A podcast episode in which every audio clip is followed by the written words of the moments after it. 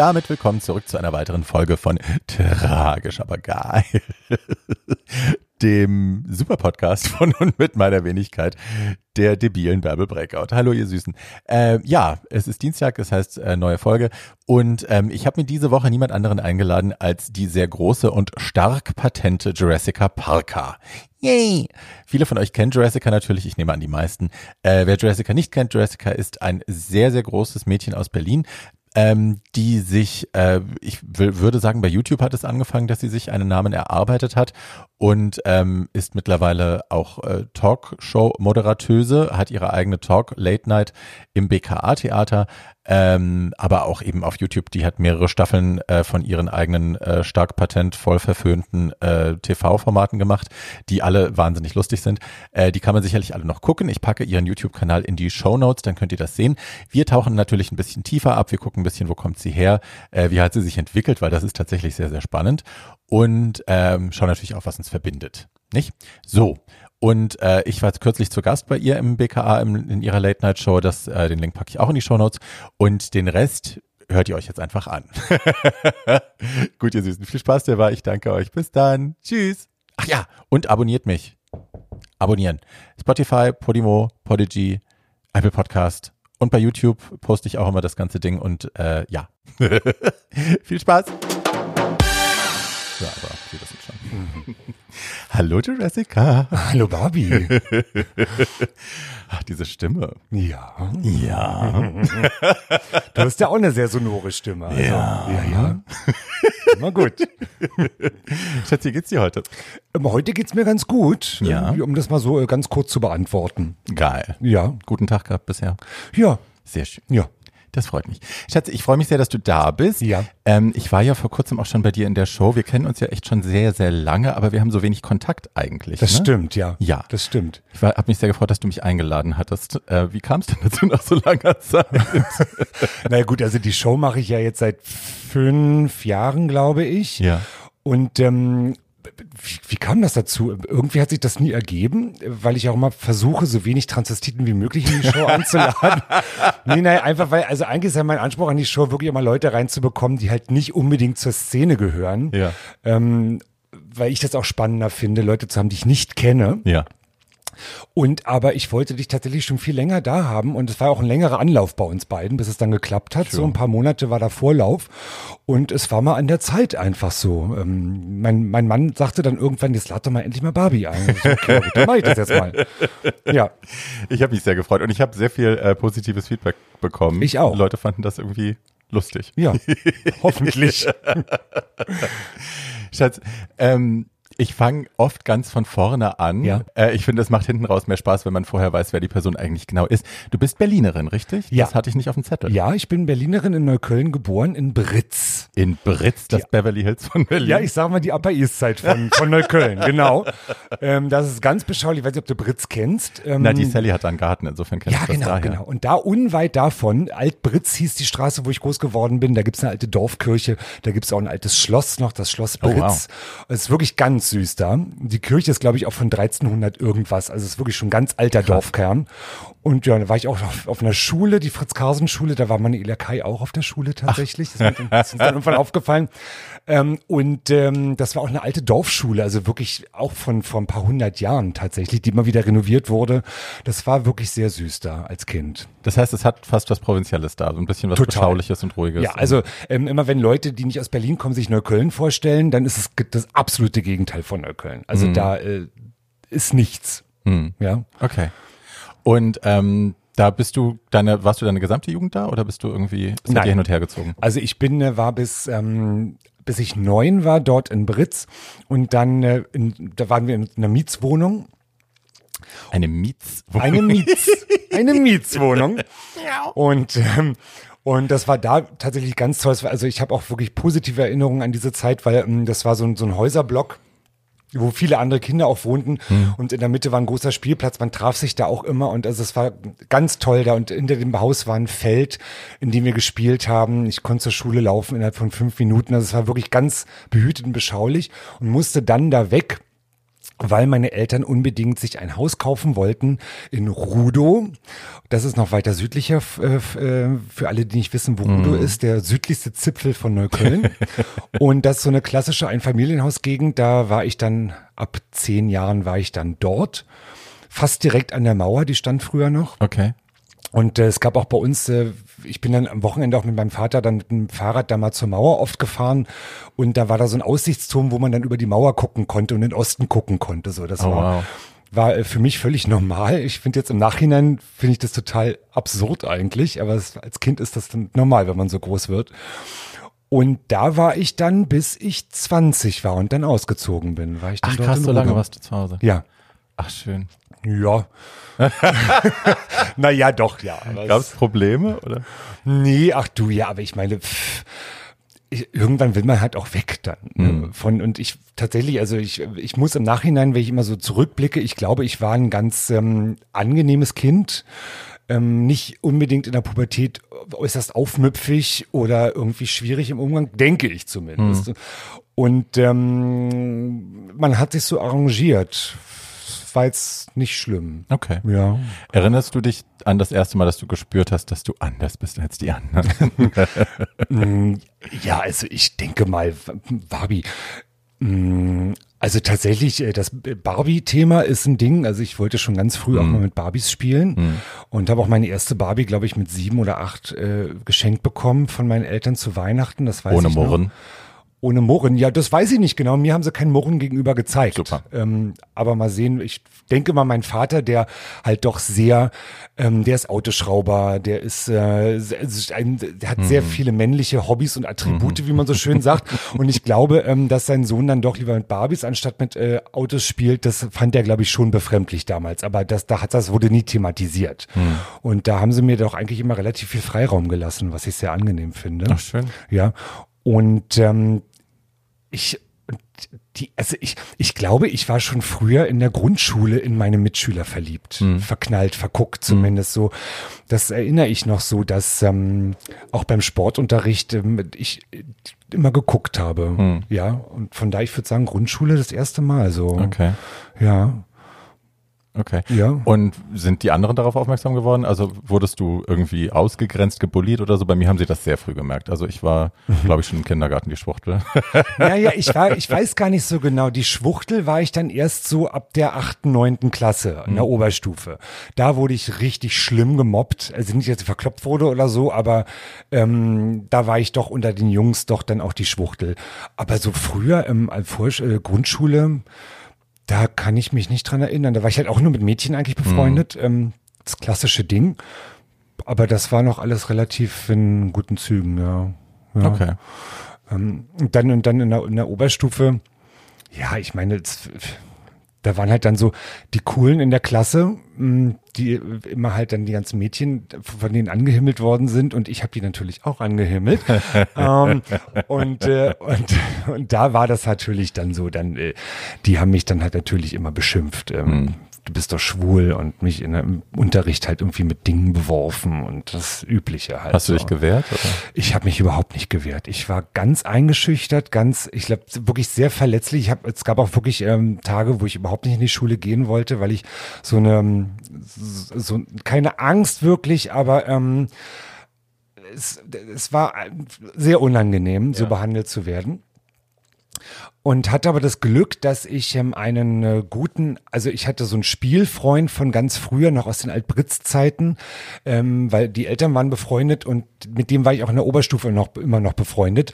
Und von da hatte ich immer so noch so ein bisschen die Verbindung zu den Jungs durch diesen, durch diesen ähm, Kolja hieß er.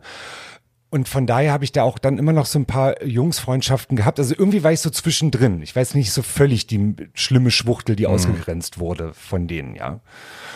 Das war alles immer sehr, mm, wie sagt man, ambivalent. Ja, ich hatte, bei uns war das, glaube ich, ähnlich. Also ich hatte auch, ich hatte so eine, meine Mädchengang halt, Ja. die mich teilweise auch beschützt haben dann, wenn die, wenn die Jungs von der Gesamtschule rüberkamen, um Ja. mir auf die Fresse zu hauen. Ja. Das war ja bei uns so. Ich war auf dem Gymnasium und die kamen oben von der Rosenberg-Schule, hieß die, kamen die runter und haben dann, äh, haben sich verabredet, um die Schwuchtel zu klatschen. Äh, und da war dann manchmal, dass sich die Mädels so vor mich gestellt hatten. Und ich hatte Süß. auch so Jungsfreundschaften, aber das, also von denen hätte sich das keiner getraut. Da waren schon die Mädels, die, die Ja, ja. mehr, mehr Eier hatten am Ende. Tatsächlich, ja. Kannst du dich erinnern, wann das erste Mal, wann du gedacht hast, ich ziehe mir mal ein Kleid an oder ein, ein Röckchen? Ach Gott, ähm, es, also verkleidet habe ich mich schon immer gerne. Ähm, ich glaube, mein erstes Kleid, das ich anhatte, war das Hochzeitskleid meiner Mutter. ähm, das muss so mit sechs, sieben gewesen sein. Da Ach, war, so früh. Mm, Cool. ja, da war, äh, da war sie einkaufen oder auf, auf jeden Fall war sie weg und sie kommt wieder und ich stehe im Schlafzimmer mit diesem Hochzeitskleid an. Und ähm, Sie hat mir es dann sofort wieder ausgezogen, weil dieses teure Kleid, das muss doch wieder in den Kleidersack. Und dachte, das kannst du doch nicht machen, eher so. Und ähm, dann habe ich immer wieder, ich hatte eine ganz tolle Oma, Oma Uschi, äh, mütterlicherseits äh, die meine Oma, und die war Schneiderin ähm, gewesen, schon lange in Rente dann. Und die, wenn ich bei der war und bei meinem wunderbaren ähm, Opa Manfred, ähm, da war ich sehr oft und äh, die hat mich immer verkleidet. Also die, da durfte ich an ihren Kleiderschrank ran Geil. und die hatte tolle Fummel und da hat die auch so Hüte gehabt und sogar noch alte Perücken aus den 70ern, die sie früher getragen hat, so, ne, als Frauen ja auch noch Perücken Ja, getragen ja, ja. haben. Und, äh, und da durfte ich dann immer, und da haben wir immer so feine Damen gespielt miteinander, so mit, so mit so Tee trinken im Wohnzimmer. Und, ähm, und dann habe ich so, da habe ich halt so, dann habe ich so erzählt, auch so, wie ich so lebe als Dame von Welt und so. und, äh, und mein Opa äh, hat da auch immer mitgemacht. Also es war wirklich immer ein ganz tolles, ganz toll bei denen. Das und klingt auch sehr supportive. Ja, also total. Dir, in deiner Familie hat dir keiner Stress gemacht? überhaupt so. nicht. Ach, wie also geil. überhaupt nicht. Da, ja, Gott sei Dank. das ist echt schön. Ja. Und dann aber das richtige Mal, also also das waren die ersten Male, dann war ich ja dann irgendwann in Rudo, dann so ab 12, 13 hatte ich auch nur Mädchenfreundinnen in der Straße. Da ist ja so in der Straße, ne, da kennt man ja alle Nachbarn und so und dann spielt man miteinander und mit den ganzen Mädchen. Ähm, eine Freundin von mir, Anja Germann, die hatte einen, die hatten da in dem Haus einen, ja so ein also ein Keller und da gab's halt so einen Spielraum, also wo man dann Höhlen bauen konnte und sich verkleiden konnte und Lego bauen konnte und bla. Und die haben eine riesige Verkleidungskiste gehabt und da haben wir uns auch immer verkleidet und da war ich dann auch immer sehr ausstaffiert äh, als rüschige Königin, hab aber immer so vordergründig gesagt, na, ich bin der König, ich bin halt nur ein bisschen rüschiger als Ludwig. normale König. Genau, ja so. Ludwig. Also ich glaube, ich habe schon immer Kleider getragen. Ich habe bei dir nicht das Gefühl, also bei vielen anderen Drags, die ich kenne und auch bei mir selber, ähm, sehe ich wohl, dass da auch eine, ein Trans-Hintergrund irgendwie geartet dahinter steht. Jetzt nicht transsexuell, aber ne, in irgendeiner, äh, ja, ähm, nicht-binären Weise. Bei dir habe ich aber das Gefühl, das ist schon eher, ich bin ein schwuler Mann und ich trage halt dann ein Kostüm quasi. Ja, ja, Ist das so? Das ist total so. Okay. Also ich bin sehr gerne Mann und sehr gerne schwul. Und ähm, das ist tatsächlich ein Kostüm, ja. Wohl, wobei es auch Lebensart ist. Also ich merke auch, wenn ich jetzt mal irgendwann mal eine Pause habe von ein paar Wochen und gar nicht Fummel trage, dann brauche ich das wieder. Dann bin ich unterfummelt, tatsächlich. Also irgendwie scheint es doch dann auch was Wichtiges für meine Persönlichkeit zu sein. Aber ähm, ja, so. Aber du veränderst dich ja auch gar nicht. Also es ist ja nicht so, dass du eine Rolle spielst in dem Sinne. Also Überhaupt ich erlebe nicht. dich ganz genauso, Ja. wenn du. Oskarchen, jetzt hör doch mal auf hier rumzuschreien. Ja, die Katzen, die sind wieder sehr laut gerade. Erzähl mir von deinem Coming Out. Also es klingt ja bis jetzt so, als wäre das alles unproblematisch. Also als würden Ja. deine Eltern dann noch unproblematisch reagieren. War das so? Nein. Nein. Also das ist natürlich eine ganz eigene Geschichte. Das war aber auch wirklich sehr verquer alles, weil ich war 17, als ich mein Coming Out hatte und war in der 11., 12. Klasse irgendwie sowas. Damals musste man noch 13 Jahre Abitur machen. wo, hast du, wo hast du Abitur gemacht? Hessen. Hessen, da war auch 13 Ja, Jahre, ja. ja. okay. Berlin auch. Und dann äh, gab es äh, bei uns an der, am Gymnasium, Albert-Einstein-Gymnasium, äh, gab es einen Schulsprecher. Mhm. Ähm, Nils Feierabend, darf man uns ganze Namen sagen? Ja, gut. Ich kann's, muss es zur Not nachher piepen. Aber Okay, also Nils ist immer noch ein guter Freund von mir, von daher. dann ist gut. Ähm, und Nils, und der war Schulsprecher und das war halt so der klassische, alle himmeln ihn an, Superhero, Schulsprecher, engagiert, sportlich, gut aussehend, also alle Mädchen, Hm. er hätte alle haben können. Und dann war ich irgendwann im Urlaub in Südafrika, weil ich da früher Familie äh, hatte, Onkel und Konsorten. Und kam dann wieder aus dem Urlaub und dann meine beste Freundin Sibylle, mit der ich immer noch seit 30 Jahren beste Freunde, das ist ganz toll, dass ich die habe. Und die sagte zu mir, du, du Mario, ähm, also ich heiße eigentlich Mario. Ähm, Ja. ähm, du Mario, ähm, wir haben da jemand Neues kennengelernt, der Nils Feierabend, der Schulsprecher. Mit dem treffen wir uns heute in seinem Garten. Und da dachte ich so, Gott, geil, das ist geil. Ähm, okay, dann gehe ich da, huch, dann gehe ich da jetzt mal hin. Und dann war das so das erste Mal, dass ich so die, so die alternative ähm, Party, Garten, Sitzkiff, Welt mhm. entdeckt habe, so. Mhm. Das war sehr, war, war auch sehr so im, war bei den Falken, diese SPD-Jugendorganisation, mhm. auch ein bisschen Antifa-Bezug mhm. gab es da auch, hatte sehr viele linke Freunde und das fand ich also natürlich. Also sexy auf jeden Fall. Ja, sexy auf jeden Fall. Und ich als aus diesem konservativen Elternhaus komme, fand ich es natürlich wahnsinnig aufregend. Und wir saßen im Garten und haben gekifft. Und, äh, und tatsächlich, und dann, immer wenn ich den Joint so weitergereicht habe zu Nils, berührten uns unsere Hände etwas länger, als eigentlich das sein hätte müssen, mhm. so. Und dann dachte ich so, Alter, ist der jetzt schwul oder was? Und dann tauschten wir schon so Blicke aus und das war klar, okay, ähm, wir stehen aufeinander. Aber niemand hätte, niemand, niemand hätte gedacht, dass der schwul ist. Und es mhm. war auch ganz lange, war er ungeoutet.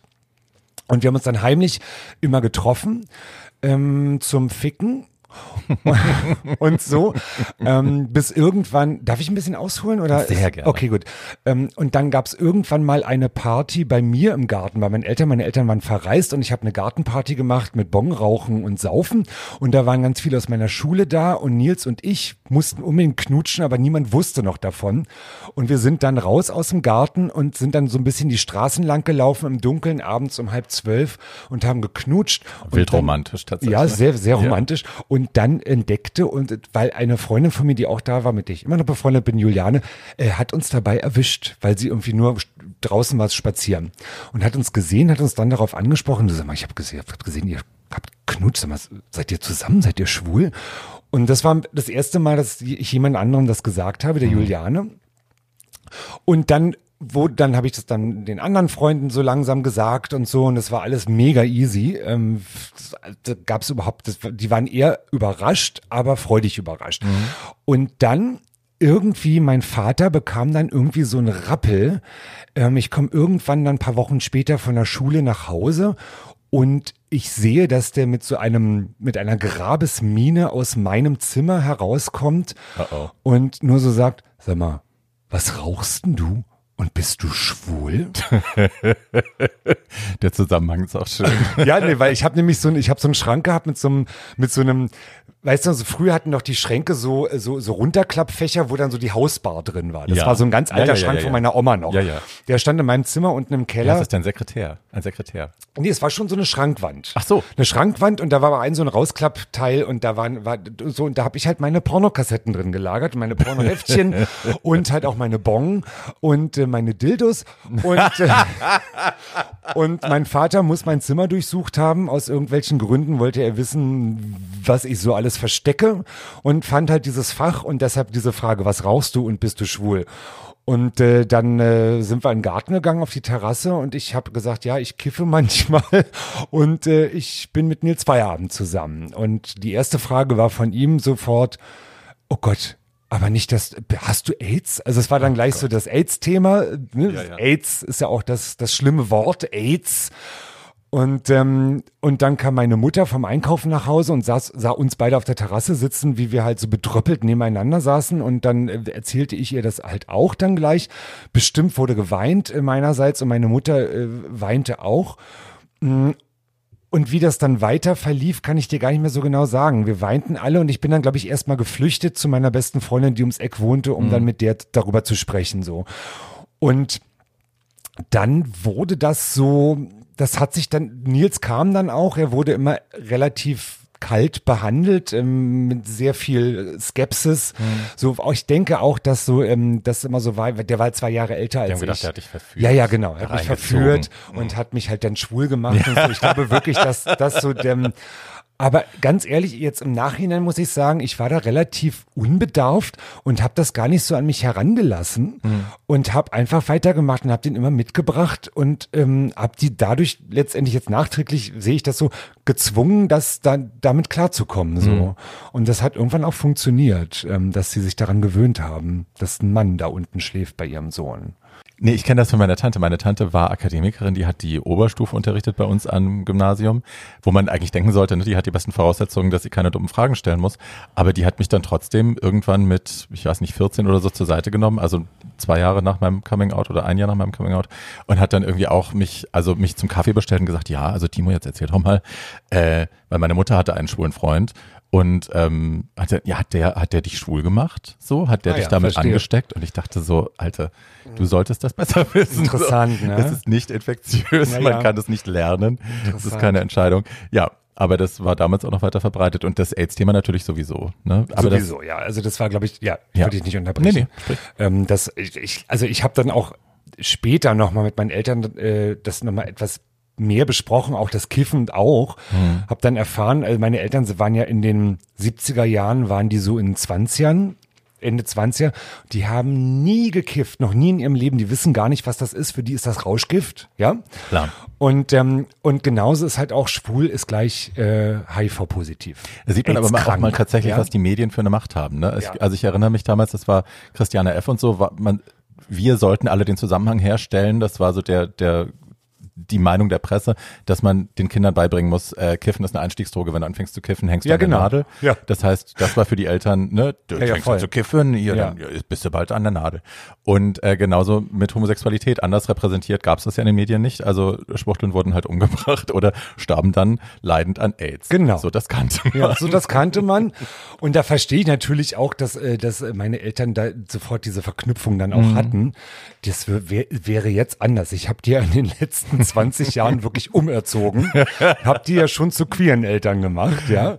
Ähm, von daher sind sie da jetzt etwas differenzierter. Kommen die jetzt, wenn du auftrittst und so? Sind die? Ähm, also tatsächlich, sie sind früher äh, ziemlich oft in meine Show gekommen im BKA. Ja. Ähm, aber jetzt, sie, sind jetzt beide über 70 und ich merke, Okay, die bauen langsam ab und das ist zu spät für die jetzt, Ja. um halb zwölf nochmal irgendwie auszugehen, so, ja. und sich dann Durchfallgeschichten anzuhören. Sich dann durchfallen. naja, gut, das ist in unserer Familie relativ weit verbreitet. Wir reden gerne über Kacke. Das ist, das ist, das ist, ist so, ja. Ich lieb's. Ähm, und aber sie sind, sie waren auch oft im Rauschgold, wenn ich da aufgetreten bin, oder waren auch dann mal im Sputz. Äh, also sie sind oft und gerne gekommen und waren auch sehr interessiert. Und ähm, meine Eltern werden auch, wenn sie dann mal irgendwann wieder da sind, werden sie auch als ähm, Mutter und Vater Parker angesprochen. Ach, ja? süß. Also das finden meine Eltern auch ganz süß, ja. Das ist schön. Ja. Na, ich habe das, also meine Eltern sind ja beide sehr, sehr offen damit umgegangen, dann irgend, also mein Vater ein bisschen später, aber dann auch. Ähm, aber da habe ich immer noch das Gefühl, das ist auch so ein bisschen, bisschen mit Charme besetzt. Also nicht so, dass man es mir sagt, aber dass man da jetzt nicht zu viel drüber wissen will und nicht zu sehr ins Detail gehen möchte oder so. Über das Schwulsein an sich? Nö, oder? die Transerei. Die Transerei, ach Ja. so. Interessant. Ja, ja. Das ist bei mir genau andersrum. Echt? Also die Transerei finden die großartig. Also auch äh, erzählen auch ihren ganzen Freunden und Nachbarn und dann werden immer Links hin und, äh, hingeschickt, wo ich gerade wieder zu sehen war, eine Abendschau und so, ja. Und da sind die mega stolz. Äh, mein Vater sagte mir aber irgendwann mal in einer biertrunkenen Laune, die Olschinskis sind Biertrinker, ähm, wird sehr viel Bier getrunken. Ähm, und er sagte mir dann irgendwann, du, also ist ja alles toll hier mit Klaus, das ist jetzt mein, mein, mein Partner, ähm, aber so ähm, zwei Männer, die sich küssen, das möchte ich nicht sehen. So, das finde ich eklig, hat er mir dann so. Und dann dachte ich so, Alter, äh, du warst bei meiner bei meiner Hochzeit und du warst ähm, äh, Klaus ist dein Schwiegersohn, äh, wirklich die haben den wunderbar aufgenommen, aber an, dann ist dann doch so ein Ekel anscheinend mit dabei, wenn zwei Männer sich küssen. Und das fand ich sehr befremdlich, muss ich sagen, das von meinem Vater erzählt zu bekommen, nach so vielen Jahren, äh, wo er damit äh, damit zurechtkommen konnte, dass sein Kind schwul ist. Also ich glaube, es ist ganz ganz tief verwurzelt einfach immer noch so eine Scham, ja. Ja, absolut. Meine Mutter ist da anders. Ich erinnere das aber auch noch, dass ich so, wenn ich, also ich erinnere mich, als die Lindenstraße so erster, erster Kurs unter Männern, da ich, dass ich das tendenziell auch eklig fand, glaube ich. Damals. Tatsächlich, ja? ja? Ja, aber weil ich es halt, weil ich es halt auch, glaube ich, gelernt hatte, das eklig zu finden. Ja, ja. So, also es ist, das ist wie mit so vielem, ne? Es ist ja strukturelle Gewalt oder dass man eben, das, das Umfeld bestimmt, wie man auf gewisse Dinge reagiert und das Ja. lernt man und verinnerlicht das und glaubt dann irgendwann später, man hätte das selber so entschieden. Ich weiß, ich habe mit als Kind mit Spinnen gespielt, weil ich die toll fand und lustig fand. Und eben, nachdem äh, meine, meine arachnophobische Mutter mehrfach irgendwie ausgerastet ist, deswegen äh, finde ich bis Spinnen bis heute auch sau widerlich und würde Ja, die niemals anfassen. Aber damals fand ich das total, war ich total neugierig. Na gut, ich, ich habe, glaube ich, früher im Kindergarten habe ich auch Weberknechten die Beine ausgerissen. Das weiß ich noch. ja, entschuldige bitte, das würde ich jetzt auch nicht mehr machen. Äh, ähm, Okay. ups. An alle Tierschützerinnen und Tierschützer, das äh, schaltet jetzt bitte aus. Nein, es wird nicht noch schlimmer. Ihr müsst nicht ausschalten. Ihr habt Okay. das Schlimmste überstanden. Nicht wegschalten. Okay. Das verdaue ich kurz. Ähm, erinnerst du dich, wann wir uns das erste Mal begegnet sind?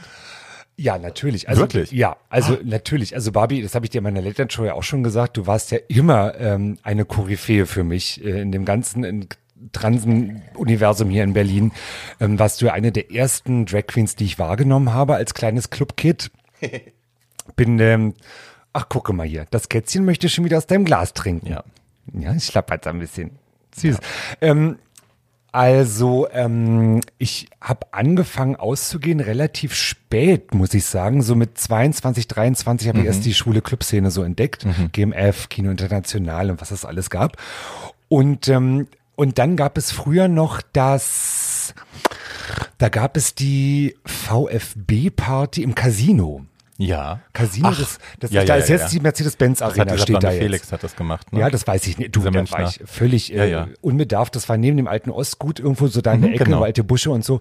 Und äh, da war ich auf der VfB-Party und da hast du aufgelegt.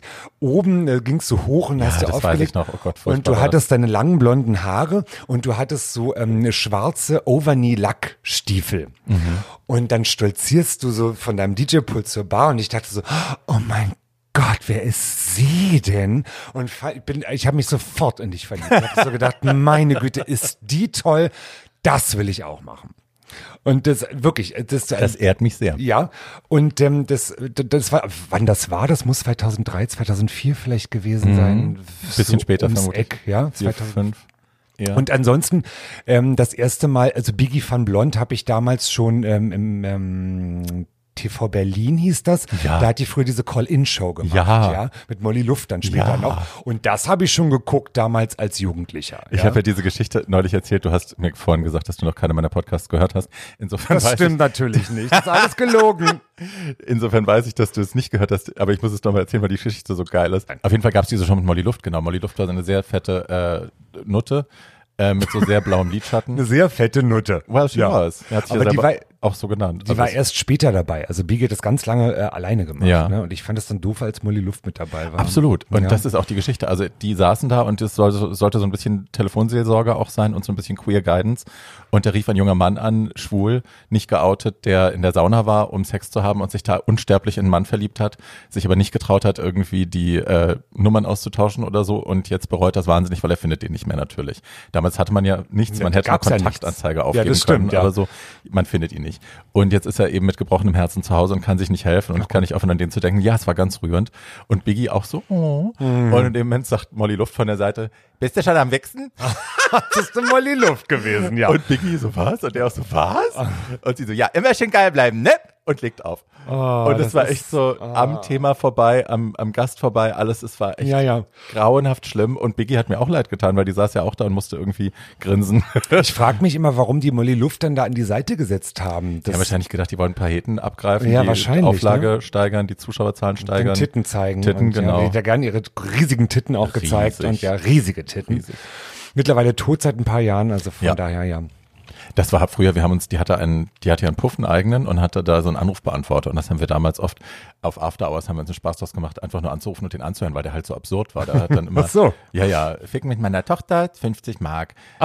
ja, ja, also das, sie hatte immer neue Töchter, also das war Ja, natürlich nicht wirklich ihre Tochter, Naja. aber äh, für den für den Freier wurde es dann eben so behauptet und das war halt absurd. Also Ja. wir saßen dann immer da und waren total so, oh, die dicke Frau hat Tochter gesagt. ja, gut. Ja.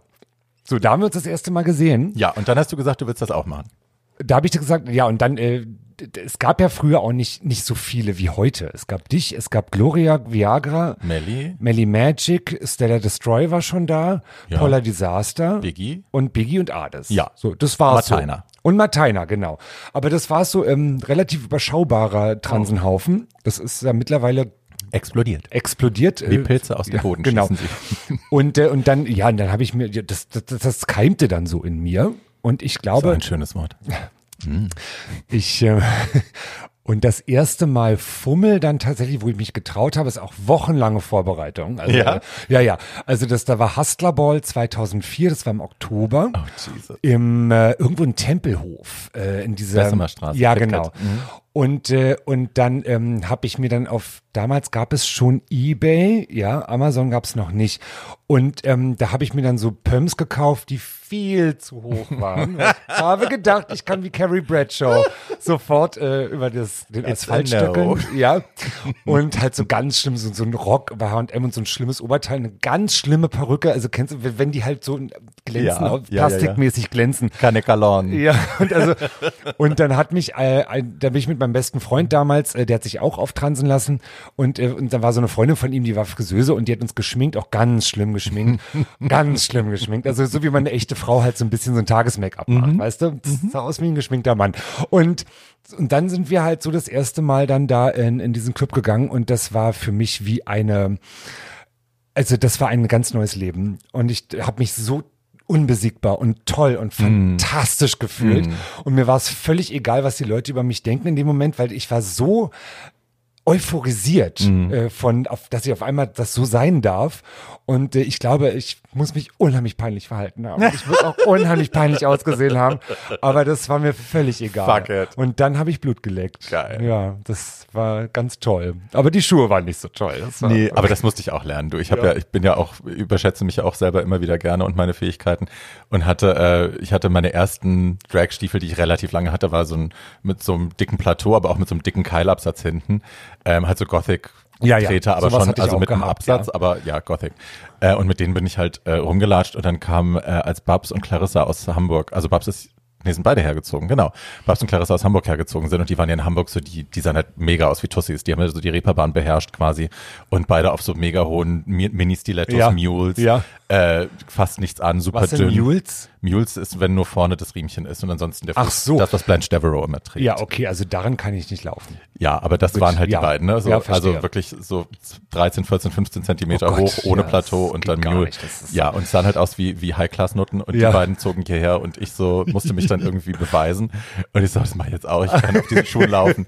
Und habe mich eingeschnürt, aufgetranst mit denen und wir verlassen das Haus, die Gleimstraße. Babs hatte, bin ja damals wegen Babs in die Gleimstraße gezogen. Und wir verlassen das Haus und ich schaff's echt so zehn Meter weit und dann so, nö, ich gehe wieder zurück, ich Ja. zieh meine Stiefel an. Ja, ja, ja. Ja, das ging gar nicht. Das musste ich lernen. Das muss man lernen und Ja. das ist immer noch ein Prozess, muss ich sagen. Und tatsächlich, je, je länger ich das mache, desto weniger Lust habe ich auf hohe Schuhe. Mhm. Es tut mir immer mehr weh irgendwie so. Ich weiß, du wirst das auch kennen. Also meine Füße haben sich auch stark verändert. Ja. Ähm, Füße, Füße werden ja hässlich von Pumps. Ja. Irgendwann diese Knubbel, die irgendwann ja, kommen und also ne?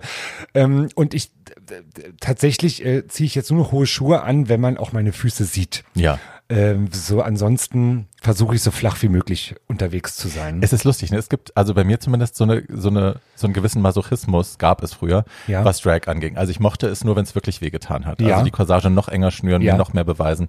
Und eben, also ich erinnere mich Mykonos, wir hatten Melly und ich, wir hatten einen, wir haben ja dann nur noch Mules getragen, wir beide, und wir hatten einen entdeckt, der wirklich Mules, aber in, also 13,5 Zentimeter war der Absatz schon, die waren wirklich sehr, sehr hoch, ohne Plateau. Und damit sind wir halt in Mykonos diese Pflastersteingassen rauf und runter gelatscht und fanden das toll. Und wir hatten dann für den Sommer drauf, hatte der Laden, wo wir den immer bestellt haben, hatte dicht gemacht und hatten eine andere Variante, die so sechs Zentimeter Absatz hatte, also halt so ein Hausschuh. Ein Hausschuh. Und äh, wir beide hatten da irgendwie mehrere Paare gekauft, weil wir dachten, ach wie schön, dann ist es gemütlich, dann kann man besser laufen. und wir konnten mit den Dingern nicht laufen. Es hat sich nicht So. richtig angefühlt. Verstehe. Der Schmerz hat gefehlt. Wir haben dann echt auf unseren letzten zwei Paaren, die schon auseinandergefallen sind, den Sommer umgebracht von den hohen. Also ja. Ähm, Auch das ein war bisschen mas- früher, masochistisch. Absolut. Ja, und ja, das ja. war, gehörte für mich früher aber auch dazu. Also es musste irgendwie, es musste mich richtig fertig machen, dann fand ich es geil. Ähm, und das habe ich heute auch nicht mehr, diesen, diesen, diesen Antrieb. Also ich habe auch bei The Diva in Me, wenn ich konnte, hatte ich immer irgendwie so Plateau-Turnschuhe oder so. Wenn das Ja, Kleid lang ja, genug ja. war, hatte ich das Ding drunter. Damit sieht keiner. Früher wäre das undenkbar gewesen. Ja, ähm, tatsächlich, das war früher, also ich habe nie so hohe Dinger getragen, ähm, einfach weil ich das wirklich, ich bin halt auch riesengroß, ich bin halt fast zwei Meter groß und ich glaube, da sind die Gewichte nochmal anders verteilt, so, ähm, ich bin halt auch ein bisschen so ein Körperhonk, ja, und ähm, das äh, ist mir, das Höchste waren 10, 11 Zentimeter maximal und von daher, ähm, und ich tue mir das jetzt nicht mehr an, Barbie. Na, bei mir ist halt auch mit der Gewichtszunahme jetzt Ja. einfach. Ne? Also es ist was anderes, 85 Kilo auf äh, 13 Zentimetern zu platzieren oder eben 110. Ja, so, it's a Unterschied, Big ja. difference. Ja. Und ja, es tut dann einfach mehr weh. Gut, aber das heißt, das hast du alles, du warst das erste Mal aus, hast Blut geleckt und fandst es geil. Ja. Und dann hast du dich Gina Tonic genannt und bist losgezogen. Habe ich mit Gina Tonic genannt. ähm, habe mir lange äh, über den Namen Gedanken gemacht, Ja. äh, wie ich denn nun so heiße und möchte ja auch dann irgendwie so. hm. Und äh, ich glaube, ein zweiter Name wäre noch ähm, Spitney Beers, hätte ich noch. Aber es wurde dann nicht Spitney Beers, sondern Gina Tonic. Und dann, ich glaube, ich habe dann, ja, ich war dann schon so auch Schwutzkind. Ähm, ich bin dann auch viel dann einfach so, so ausgegangen, wie man das halt so macht. Ne? Und, äh, In Drag. In Drag und Ja. äh, Kino International und äh, GMF. Das waren halt die drei Clubs, in die ich nur ge gerannt Mhm. bin. Nach möglich, ich habe da stud studiert zu der Zeit nach Möglichkeit jeden Sonntag ins GMF und da habe ich halt montags die Uni geschwänzt. Das war Mhm. mir scheißegal. Ich musste ins GMF gehen. Das war ganz wichtig. Und, ähm, und im Schwutz war es dann aber so, dass irgendwann ähm, ich gefragt wurde, ob ich den Freischnapstresen betreuen möchte. Und so fing das dann alles an. So, Mhm. So ja. rutscht man da rein. So rutscht man da rein. Das ja. war bei mir nicht anders. Ich Ja. bin auch in Drag mal ausgegangen und irgendwann kam Bob Younger und meinte, kannst du auflegen? Und ich so, nee. Und er so, egal. Ach, du hast gleich Sonntag- aufgelegt? Ja. Ja? Ja. Und dann äh, mit CDs, ne? Ja. Früher gab's Genau. CDs, ja. Und wir haben da damals sieben Stunden am Stück gemacht. Sieben Stunden. Mindestens. Also hast du um elf angefangen und um sechs war dicht. So. Feier. Oder es ging mal länger. Ja, ja. Aber bis fünf, sechs war immer. und Meine alleine. Güte. Ja, Das ist ja Wahnsinn, ne? Ja, das tough times. Ja, allerdings. Aber damals, wir, war, wir haben uns, das war, hat sich angefühlt wie ein Ritterschlag, da auflegen zu Voll. dürfen. Du, ja. also als ich das erste Mal im GMF auflegen durfte, da waren sie dann schon im Weekend im Hochhaus da oben. Mhm. Ich, da könnte ich darauf abspritzen können, weil, weil ich mich so gefreut habe, ja. Also das Ja. ist ein Ritterschlag. GMF äh, war damals für mich das absolute Nonplusultra. Same. Ja. Same. Hab auch echt, also die, die ersten Jahre, gerade im Café Moskau unten, das waren, da habe ich so tolle Erinnerungen. Wir haben so tolle Sachen auch erlebt mit der Marke. Wir sind ja so viel gereist auch und waren um, sind um die Welt, waren in Tel Aviv und waren, äh, was weiß ich, wo wir alles waren, mit, äh, mit dem GMF. Das war schon echt irre. Ja. Das war schön. Ich habe ja, ich erzähle das jetzt und ähm, das, ähm, das ich war ja früher sehr arm.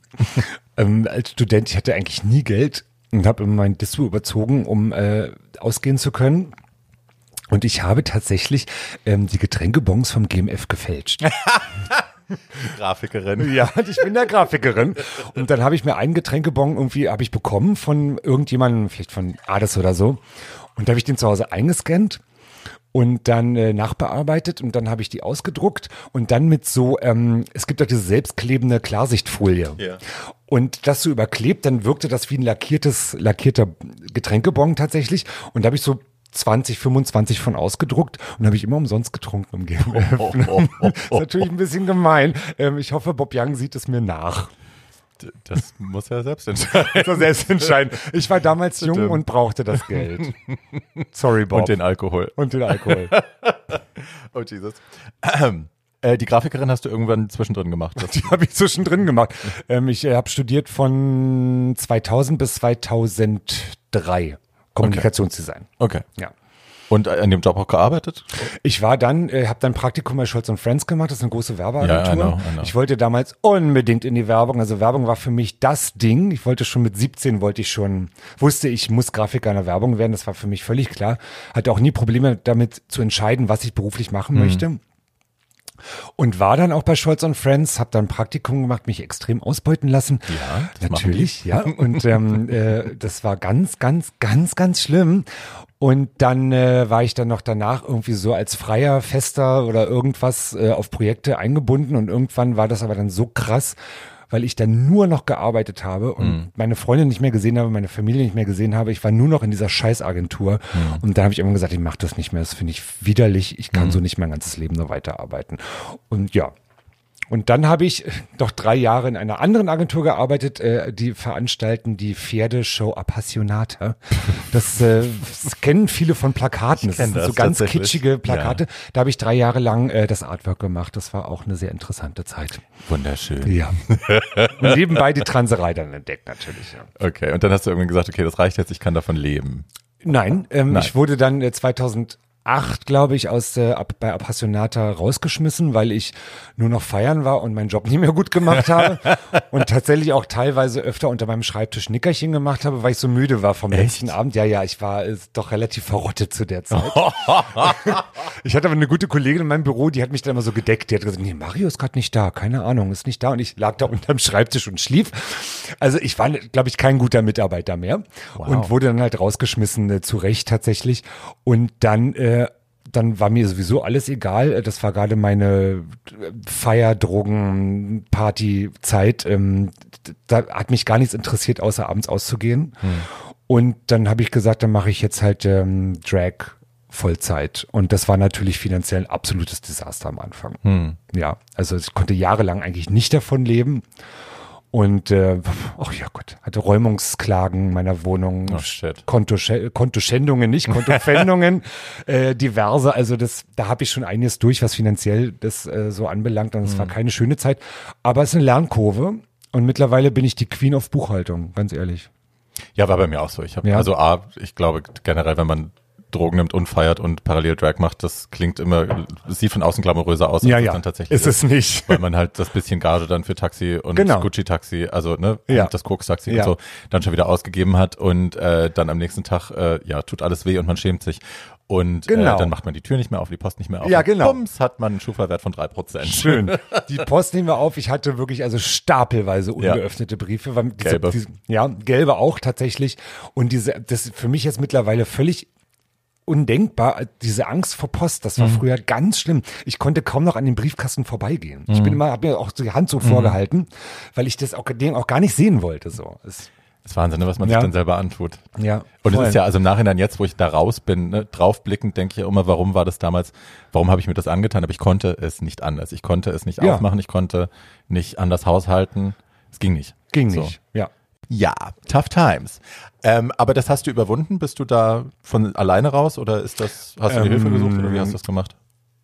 Also, lass mich kurz überlegen. Ich habe tatsächlich einen guten Backup im Freundeskreis gehabt. Meine beste Freundin äh, Bille, ähm, die hat mich irgendwann mal zur Seite genommen und gesagt, du musst jetzt was machen, du musst aus dieser Wohnung raus, du mhm. musst deine Finanzen in den Griff bekommen. Wir setzen uns jetzt zusammen hin und wir machen das zusammen. Also ich habe auch viele, auch mein Ex-Freund Nils, den ich mit dem ich damals gebumst habe in der Schule, der hat sich auch sehr stark darum gekümmert, dass ich da irgendwie wieder Land gewinne.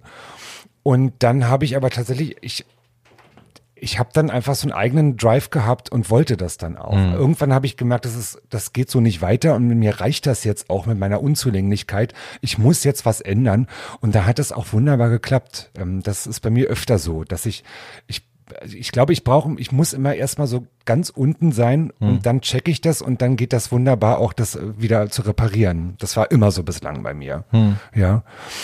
Und ähm, wie gesagt, und ich bin jetzt, äh, abheften befriedigt mich. Das, wirklich.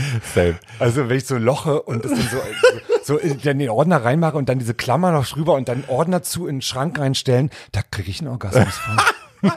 ich mache meine, meine, also ich sammle ja kaum noch Papier. Ich habe einen Steuerberater, wo ich alles online und digital ja. machen kann. Aber es ist auch ein, ein Living. Jedes Mal, wenn ich hier sitze und dann alles nur, klickst dann auf Upload und machst so brrr, Ist das geil, Und alles oder? ist weg und ich denke so, hm, geil. Ich, ja. bin ein, ich bin ein funktionierendes Mitglied der Gesellschaft. Ja, aber voll. Ich, ich, mir geht es genauso, ja. Und das, ja. das ist auch ganz toll, ist, ja. zu wissen, dass man es auch mal hinbekommen hat, ja. Ja, vor allem, dass man es halt selber auch geschafft hat. Ne? Eben. Also das ist eine Sache, auf die ich auch wirklich richtig stolz bin, dass ich mich da selber rausgezogen habe. Das mit den Drogen hat bei mir länger gedauert, aber auch da ist mittlerweile ähm, ist, bin ich auf einem sehr guten Weg. Also ja. es gibt mal Absturznächte, aber die sind sehr, sehr selten.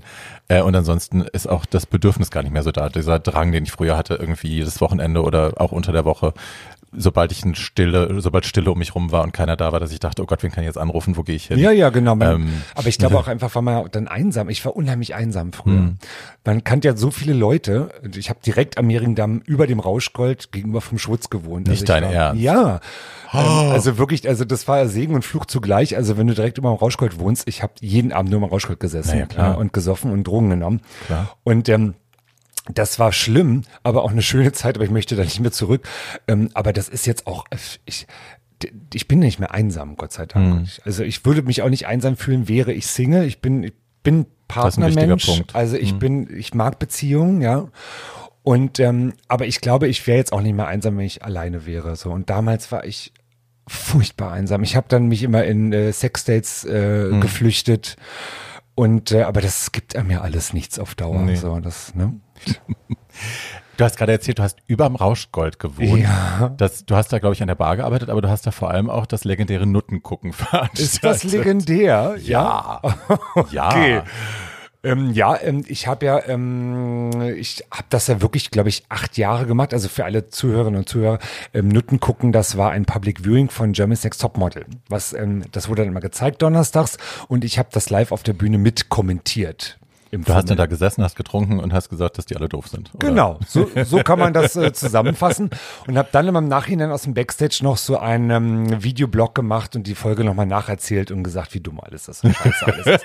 Das hieß dann Nutten Nachlese. So, ja. Okay. Und das habe ich jahrelang gemacht. Ähm, erst äh, in einer Bar von einer Dame, die wir nicht nennen wollen. Und dann bin ich dann ins ähm, Rauschgold gewechselt. Und ähm, das war tatsächlich ähm, ein absoluter Publikumshit. Also die Leute, das Rauschgold war immer bumsvoll. Ja. Die Leute haben es geliebt. Ja. Und mir hat das auch viel Freude gemacht.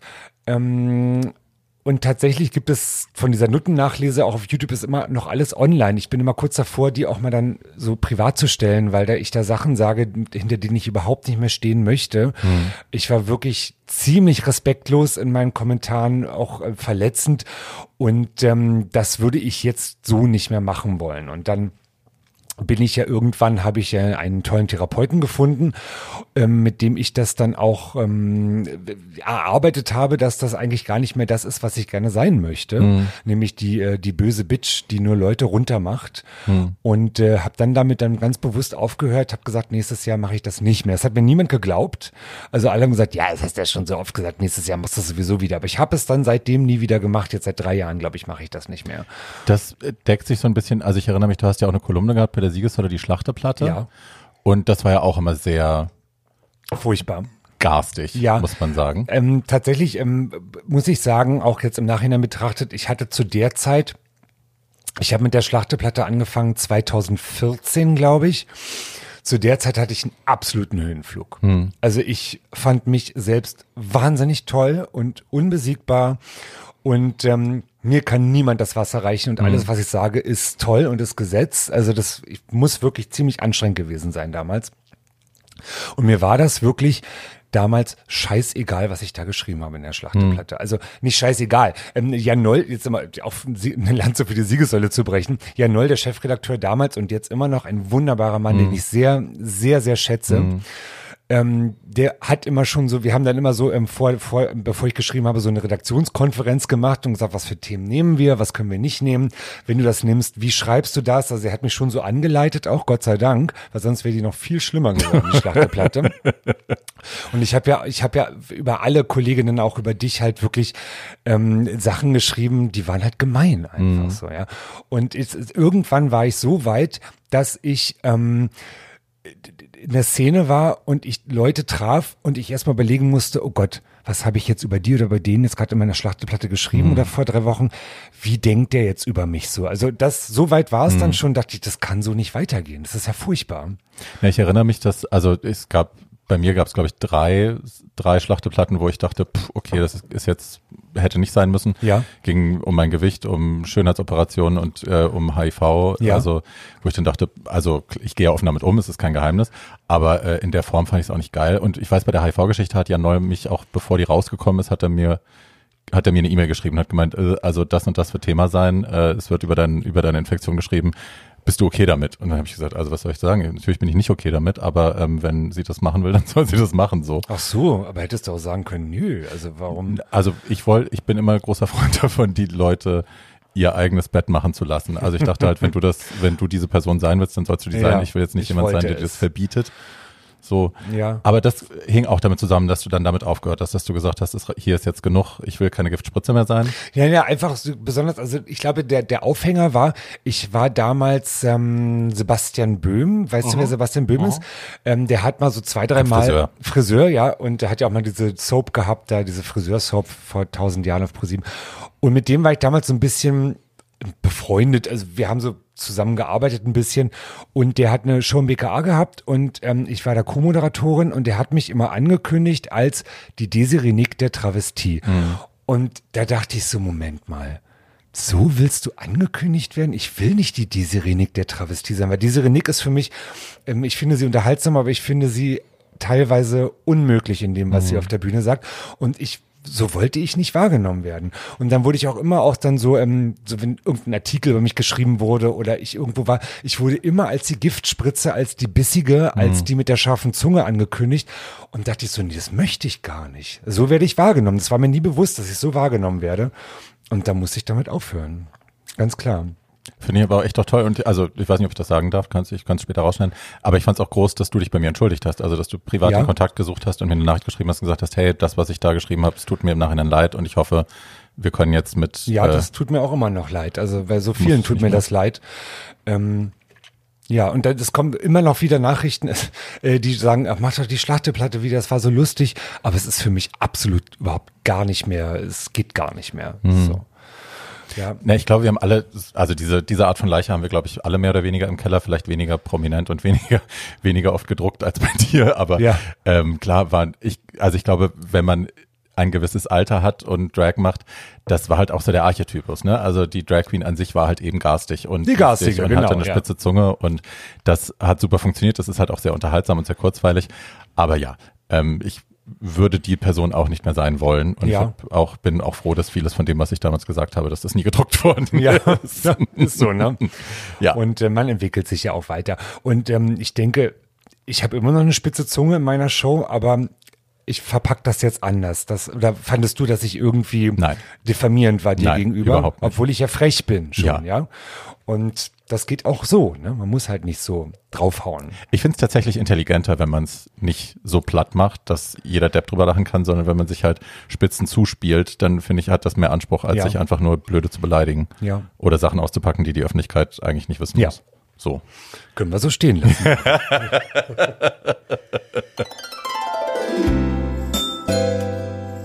Tragisch, aber geil. So tragisch, aber geil.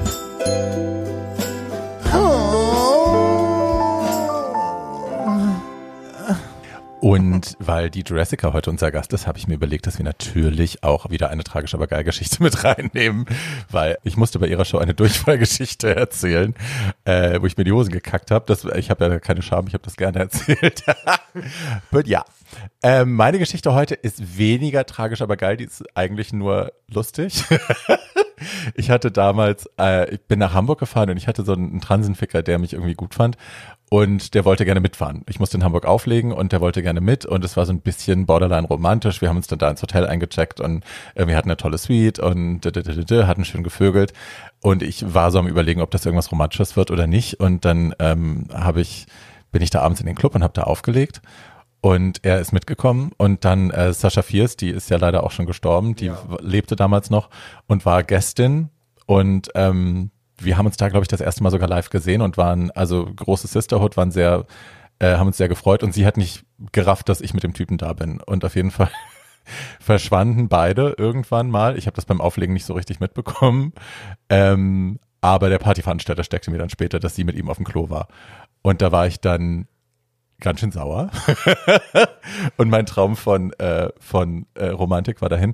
Und dann habe mir aber nichts anmerken lassen, bin mit ihm zurück ins Hotel und habe ihn dann kurz darauf angesprochen und sagte, ja, es tut ihm so leid, äh, es, er hätte nicht widerstehen können, lalala. Und ich, alles klar.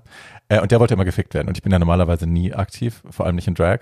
Und der wollte aber unbedingt gefickt werden. Dann habe ich gesagt, so, Maus, ähm, jetzt mach dich mal bereit und so, geh dich mal spülen. Und der hat sich so gefreut, der ist ausgeflippt vor Freude, der ist im Quadrat gesprungen und ist sofort ins Badezimmer, um sich zu spülen. Und ich habe ich hab in der Zeit eine Schlaftablette genommen und habe mich schlafen gelegt. Wirklich? Ja, weil ich wusste, dass das Einzige, womit ich ihm irgendwie was antun kann, womit ich es ihm heimzahlen kann, ist, dass er jetzt äh, sich eine halbe Stunde lang Oh. spülen muss.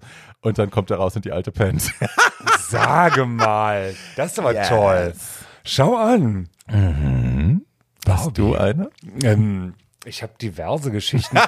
ähm, aber mir fallen halt immer nur Kackgeschichten tatsächlich. Erzähl gerne eine Kackgeschichte. Ja, That's on ähm, brand. Okay. ähm, das ist meine erste Kackgeschichte, die mir jemals passiert ist.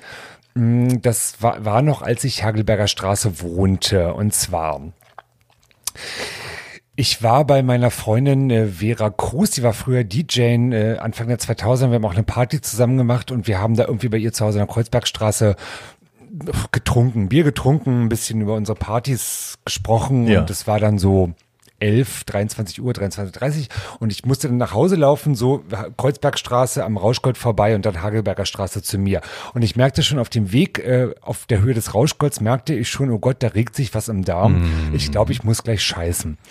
Und, und biege dann in die Hagelberger Straße ein. Und du wirst das vielleicht kennen, sobald man auch auf der Zielgerade ja, ist, wird's ja schlimm. ganz schlimm. Ja. Ähm, und es pochte schon, also meine Rosette pochte schon vor freudiger Erregung.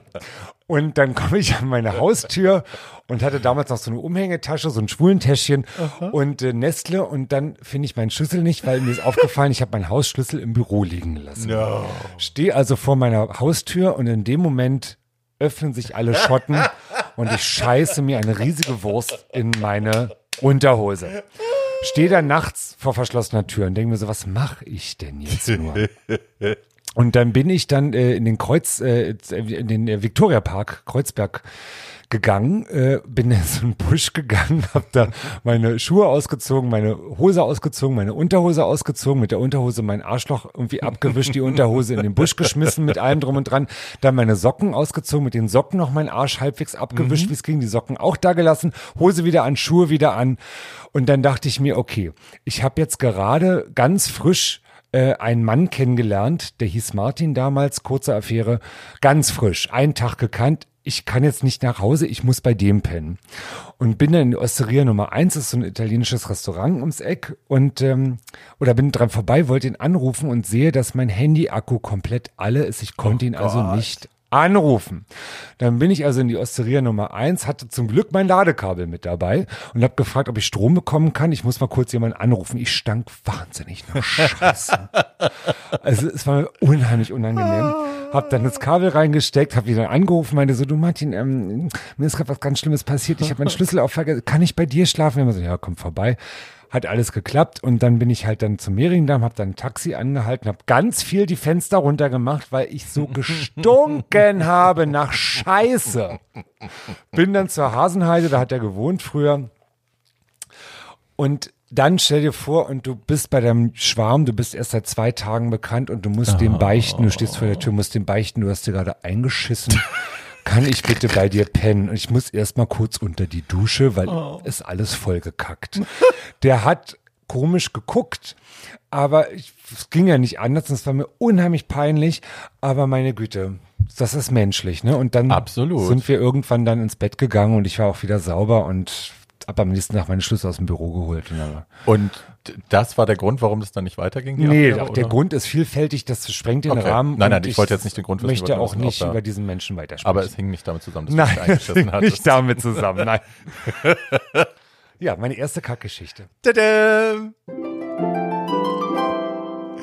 Äh, ich glaube, manche Leute wundern sich jetzt wahrscheinlich, warum du vorhin gesagt hast, du heißt Gina Tonic. Ach so. Ähm, ja, ja, ja, weil das, ich glaube, ganz viele Leute, die dich mittlerweile kennen, wissen nicht, dass du. Die wissen das nicht. Nein. Nein. Du durftest dich da nicht mehr so nennen, ne? Nein, das ist natürlich eine Lüge gewesen. Ach so. Ja, ach, das weißt du noch gar nicht. Nein. Ach, also ich gehe mittlerweile damit offen mit um. Ich dachte, du weißt das schon. Nein. Also pass auf. Ähm, das war 2011. Und ich habe wirklich gedacht, es gibt diese andere Person. Das haben alle geglaubt, weil ich das sehr gut lanciert habe. Und ich wollte irgendwann nicht mehr Gina Tonic heißen, weil mich hat das so genervt, dass wenn man Gina Tonic googelt, da kommen irgendwie hunderte Gina Tonics auf der ganzen Welt. Ah, ja? okay. Also der Name war inflationär benutzt. Und da dachte ich mir, ich muss jetzt, bevor ich wirklich so ähm, richtig berühmt werde, in Anführungsstrichen, aber wirklich man mich noch mehr kennt, mhm. äh, muss ich diesen Namen ändern, bevor es halt unmöglich wird, den zu ändern. Und dann ähm, war ich bei einer After Hour bei Ades Sabel und Biggie war auch da, Biggie von Blond, und die sagte dann so, leicht aufgespult, Gina, oh, du musst Jurassica Parker heißen. Das wäre ein toller Name. Und da dachte ich so, Jurassica Parker. Deine Biggie-Impression, by the ja, way, ja. is very good. Ja. Oder Tyrannia Rex, wie du möchtest. Und äh, Tyrannia Rex war mir zu brachial. Ja. Und Jurassica Parker fand ich toll. Und dann habe ich mir zusammen mit meiner ähm, äh, Ulrike Loch, mit der habe ich früher zusammengearbeitet und zusammen gewohnt und wir haben viele Projekte miteinander gemacht, Und wir haben uns dann ausgedacht, wie kann man das irgendwie clever hinbekommen, dass es auch, dass es halt auch eine Pressemeldung wird. Ja. Und da haben wir uns ausgedacht, dass eine Drag Queen aus Polen ähm, auch Gina Tonic heißt und die hat mich verklagt, weil sie den Namen sich halt europaweit hat schützen lassen. So smart. Ja, und äh, das war alles nur eine Lüge. das haben alle geglaubt, ne? Ja. Und aber jetzt äh, erzähle ich das seit zwei, drei Jahren, erzähle ich die Wahrheit. Das ist ja Unsinn jetzt irgendwie noch nach den ganzen sieben Jahren das toll. zu verschweigen.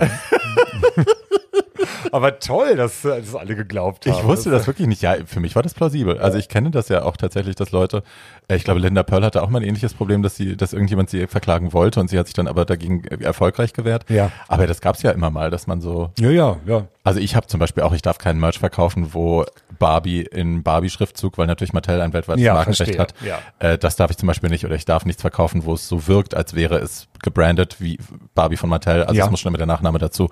Und ich verkaufe jetzt Merch komplett ohne Namen, weil ich, ne, die Gefahr will ich nicht mehr eingehen. Verstehe ich Gloria gut. Viagra hatte, glaube ich, auch ein ähnliches Problem. Ach echt, wegen Viagra. Ja? Jetzt ruft sie gerade an in der Ach Sekunde. ja, Das dann geh doch mal ran. Hi mein Schatz, ich bin gerade mitten im Podcast mit Jurassica. ich bin gerade mitten im Podcast mit Jurassica. Warte, ich mach dich mal auf Lautsprecher. Ja, gerne. Ist ja lustig. Wir haben gerade in der Sekunde deinen Namen gesagt, das ist kein Witz. Echt? Hallo Glori. Hallo! Das ist ja witzig. Schatz, ich rufe dich nachher an. Ist das okay? Geht's dir gut? Ja, ja, ist okay, macht weiter. Alles klar, ich rufe dich nachher an. Bussi, hab dich lieb. Jo, Tschüss. bis dann. Tschüss, ciao. Bussi, hab dich lieb. Ja, meine Glory liebe ich sehr. Süß. Ja. Nee, das bei- Glory bei mir war ja auch äh, holprig am Anfang, bis wir uns dann äh, tatsächlich äh, ins Herz geschlossen haben, so richtig. Und jetzt ist das richtig toll. Hast du eine Mutter eigentlich? Eine Dragmutter? Ja. Nein. Nein? Nein. Ich habe, ähm, also damals gab es sowas nicht, zumindest, also in meinem Umfeld gab es das damals nicht, ähm, als ich angefangen habe. Und dann habe ich mich ja da so selber auch reingefuchst. Und als ich in Berlin ankam, war ich ja für mein Empfinden schon viel zu weit dafür. ähm, und Ja, aber es wird auch so gewesen sein. also ich, hab, ne? ich erinnere einen Tag im einen Abend im Schwutz, da ähm, ich, das war damals noch, ich habe hinten in der Pepsi Boston Lounge meinen aller, allerersten DJ-Gig außerhalb meines Internates gehabt. Für die Schwestern habe ich damals noch aufgelegt bei irgendeiner Charity-Geschichte. Und ähm, wir saßen da hinten in der Pepsi Boston Lounge. Ich war als Schwester da, meine ich, oder das war ein Du warst früher eine Schwester. Klar, ich, hab, ich war bei den Schwestern der perpetuellen? Indulgenz. Das gibt's ja nicht. Ja, ja, auch länger, also bestimmt zwei, drei Jahre. Ähm, ich bin, du, ich bin in Berlin angekommen und ich brauchte dringend queeren Anschluss und Ja. Hab, war ja in einer Beziehung. Mein, mein äh, Freund ist mir dann hinterhergezogen aus Köln. Wir hatten uns eigentlich getrennt. Und dann ist er mir hinterhergezogen, damit wir zusammen sein können. Und äh, ich hatte dann quasi ein Zuhause mit ihm und hatte keine queere Bezugsleute mehr und das hat mir sehr gefehlt und ähm, ich habe dann eben geguckt, wie kann ich möglichst schnell in Kontakt mit anderen kommen, ähm, wo vielleicht auch so ein Community-Gedanke dahinter steht und war dann halt ein paar Mal im Schwutz und irgendwann bin ich dann auf die Schwestern aufmerksam geworden und dachte, na, das ist doch ist doch super. Schau an. Ja, so Na kam ich Mensch. dahin.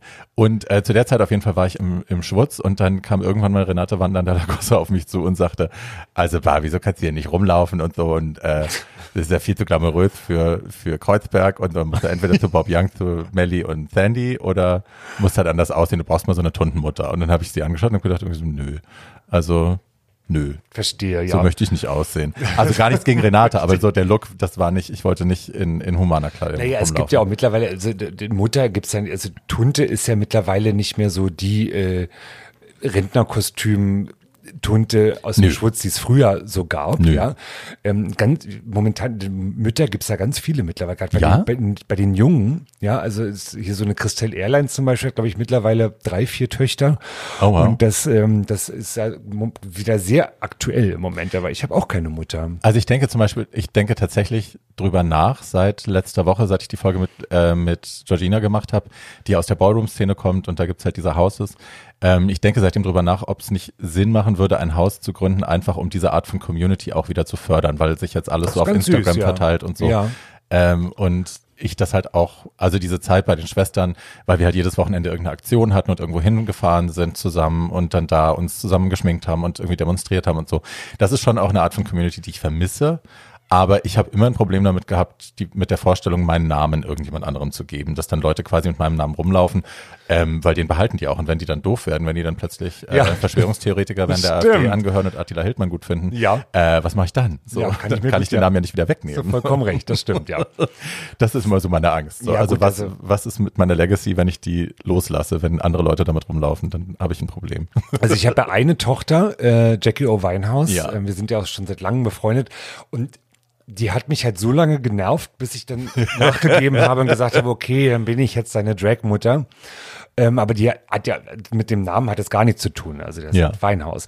Ähm, und äh, aber das ist wird auch meine einzige Tochter bleiben. Aber da bin ich wirklich eine ganz passionierte und liebevolle Mutter und das macht mir unheimlich viel Freude, die nach wie vor immer noch so ein bisschen wieder runterzubringen und ihr so ein bisschen den Weg zu zeigen und so, obwohl die mittlerweile auch eine fantastische Karriere hingelegt hat als Aktivistin. Ähm, aber trotzdem, das, da habe ich wirklich mütterliche Gefühle gegenüber dieser Person. Das glaube ich. Ist, ähm, das Ich finde es schön, euch von außen zu sehen, weil ihr, ihr seid ja doch sehr, sehr unterschiedlich auch. Ne? Ja, ich meine, die. Weinhaus ist ja so die Politmaus mit dem Bart und du bist ja dann Ja. doch eher so, ich möchte auch Geld verdienen und so. Ja, ähm, ähm, und, Geld verdienen will die auch. ja, ja, ja, Ja, ja, ja, ja. Aber sie wirkt von außen, als ging es ihr mehr um den Ah ja, Inhalt schau als an. um. Gut. Das sehe ich jetzt. Ich kenne sie halt zu persönlich dafür. Ne? Wir reden doch oft über Gagenverhandlungen. Das war shady. von mir oder von dir? Von dir. Von, ja, ähm, Das sieht aus, als ging es ihr Inhalt. Ach ja, das, ist- das ist mir neu. ja, nein, die ist unheimlich aktivistisch und politisch auch wirklich sehr versiert. Das Ja. bewundere ich ja immer. Aber trotzdem muss die halt auch ihre Kohle verdienen. Ja, die ja, macht das klar. ja auch hauptberuflich, letztendlich, ja, außer dass sie mal in ihrem Pfannkuchenladen zweimal in der Woche arbeitet, so, ja.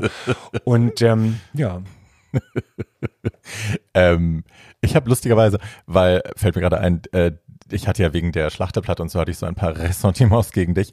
Aber der Moment, wo ich mich wirklich mit dir versöhnt habe, Ja. war ein Video, das ich auf Facebook damals, glaube ich, gesehen habe. Da bist du mit der Weinhaus rumgelaufen und ihr habt so mit der Kamera vorm Europacenter den Weihnachtsmarkt, glaube ich, gefilmt. Ja, I don't know. Weihnachtsmarkt, ja. Und dann hatte sich so eine kleine äh, Gang von Halbstarken, Ja. hatte dann irgendwie Ja. euch wilde Sachen hinterhergebrüllt.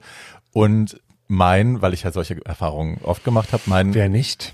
immediately, also mein, mein erster Impuls war so, oh Gott, wegrennen, verstecken, Sicherheit. Und ich habe das Video angeschaut und du bist einfach auf den Typen zu mit der Kamera und hast dich vor dem aufgebaut. Du bist ja nun auch zwei Köpfe größer gewesen als Ja, der. mindestens. Und plötzlich flatterte dem dann doch auch das Arschloch. Aber äh, hast dann gesagt, was hast du jetzt gesagt? Und Das wiederholst du jetzt nochmal und erklär das mal und so. Und da habe ich gedacht, was eine coole Sau. Also das fand ich richtig, richtig cool. Und da war ich, äh, habe ich dich sehr ins Herz geschlossen. In dem Moment habe ich gedacht, ach guck mal. Ach, guck mal, ähm, tatsächlich muss ich sagen, ich bin, das wirst du vielleicht auch kennen, also ich bin ja oft mit der Kamera unterwegs für meinen YouTube-Kanal, wobei ich jetzt mittlerweile es nicht mehr schaffe, so viel zu machen, leider Gottes. Wenn du eine Kamera mit dabei hast, ich bin da so viel mutiger. Also, weil die Kamera ist wie ein Schutzschild, ja, ähm, weil dann auch die, die Menschen dir gegenüber viel schüchterner sind, weil sie wissen, sie werden gerade gefilmt. Ja. Und ich habe dadurch so ein Backup und ich weiß nicht, ob ich so gewesen wäre, wenn keine Kamera angewiesen wäre. Muss ich ganz ehrlich sagen. Ja. Ja. Das ist, glaube ich, tatsächlich so. Das, ne, wenn, wenn so eine Kamera, da da hast du quasi wie einen Zeugen dabei und Ja. Man, man kann nicht einschätzen, wie viele Leute da zuschauen und Ja. ob das festgehalten wird und so, Ja. dann haben die eine Hemmung. Ja. Das ist, glaube ich, wirklich. Ist vielleicht auch ein guter Tipp, wenn Leute in einer Situation sind, wo sie in der U-Bahn sitzen und das Gefühl haben, oh, das könnte brenzlig werden, vielleicht einfach so tun, als würde man sich selber filmen. Ja, wirklich, äh, finde ich auch, ja. Einfach Oder? so, so tun, als ob man gerade einen Livestream macht auf. Facebook, ja. Äh, du hast vorhin ja Klaus schon angesprochen, Ja. deinen Partner. Ihr seid richtig verheiratet. Wir ne? sind, äh, wir haben eine eingetragene Lebenspartnerschaft, da gab es noch keine, ähm, keine ähm, Homo-Ehe, wie es so landläufig heißt. Ehe. Ähm, und ja, seit wir sind jetzt im, ach, im neunten Jahr sind wir jetzt, ja. Oh, wow. Hm? Das ist toll.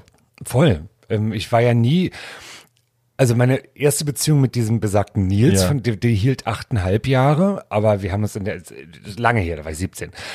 Und ähm, dieser Mann, jetzt im neunten Jahr, ähm, natürlich verändert sich so eine Beziehung und äh, ist immer, man muss immer dran arbeiten, aber dieser Mann ist an meiner Seite, der versteht mich, ich verstehe ihn und wir sind wirklich ein tolles Power-Team zusammen und das ist ganz toll, ähm, diesen Mann gefunden zu haben durch einen großen Zufall. Also es ist ja wirklich, ähm, das finde ich immer am Leben so spannend, wie man auf einmal auf einen Menschen trifft und der dann das ganze Leben so verändern kann. Wir haben uns auf ein Sexdate getroffen und seitdem kleben wir aneinander und ich, ja, ist die Liebe meines Lebens im Moment und ich hoffe, das bleibt auch noch so. Und wenn nicht, dann geht man halt irgendwann mal auseinander, aber ich kann es mir momentan nicht vorstellen. Ihr wirkt auch sehr harmonisch, wenn man euch Ja. zusammen sieht. Also ich habe viele Beziehungen ja auch schon aus der Nähe erlebt und hatte auch ja selber schon ein paar und dass das nach so langer Zeit auch in Situationen, gerade so Backstage vor der Show oder so, wenn man das, also da bin ich tendenziell biestig und angestrengt und stressig und kann dann auch links und rechts austeilen. Und äh, das war jetzt auch vor der, als ich bei dir im BKA auf der, auf der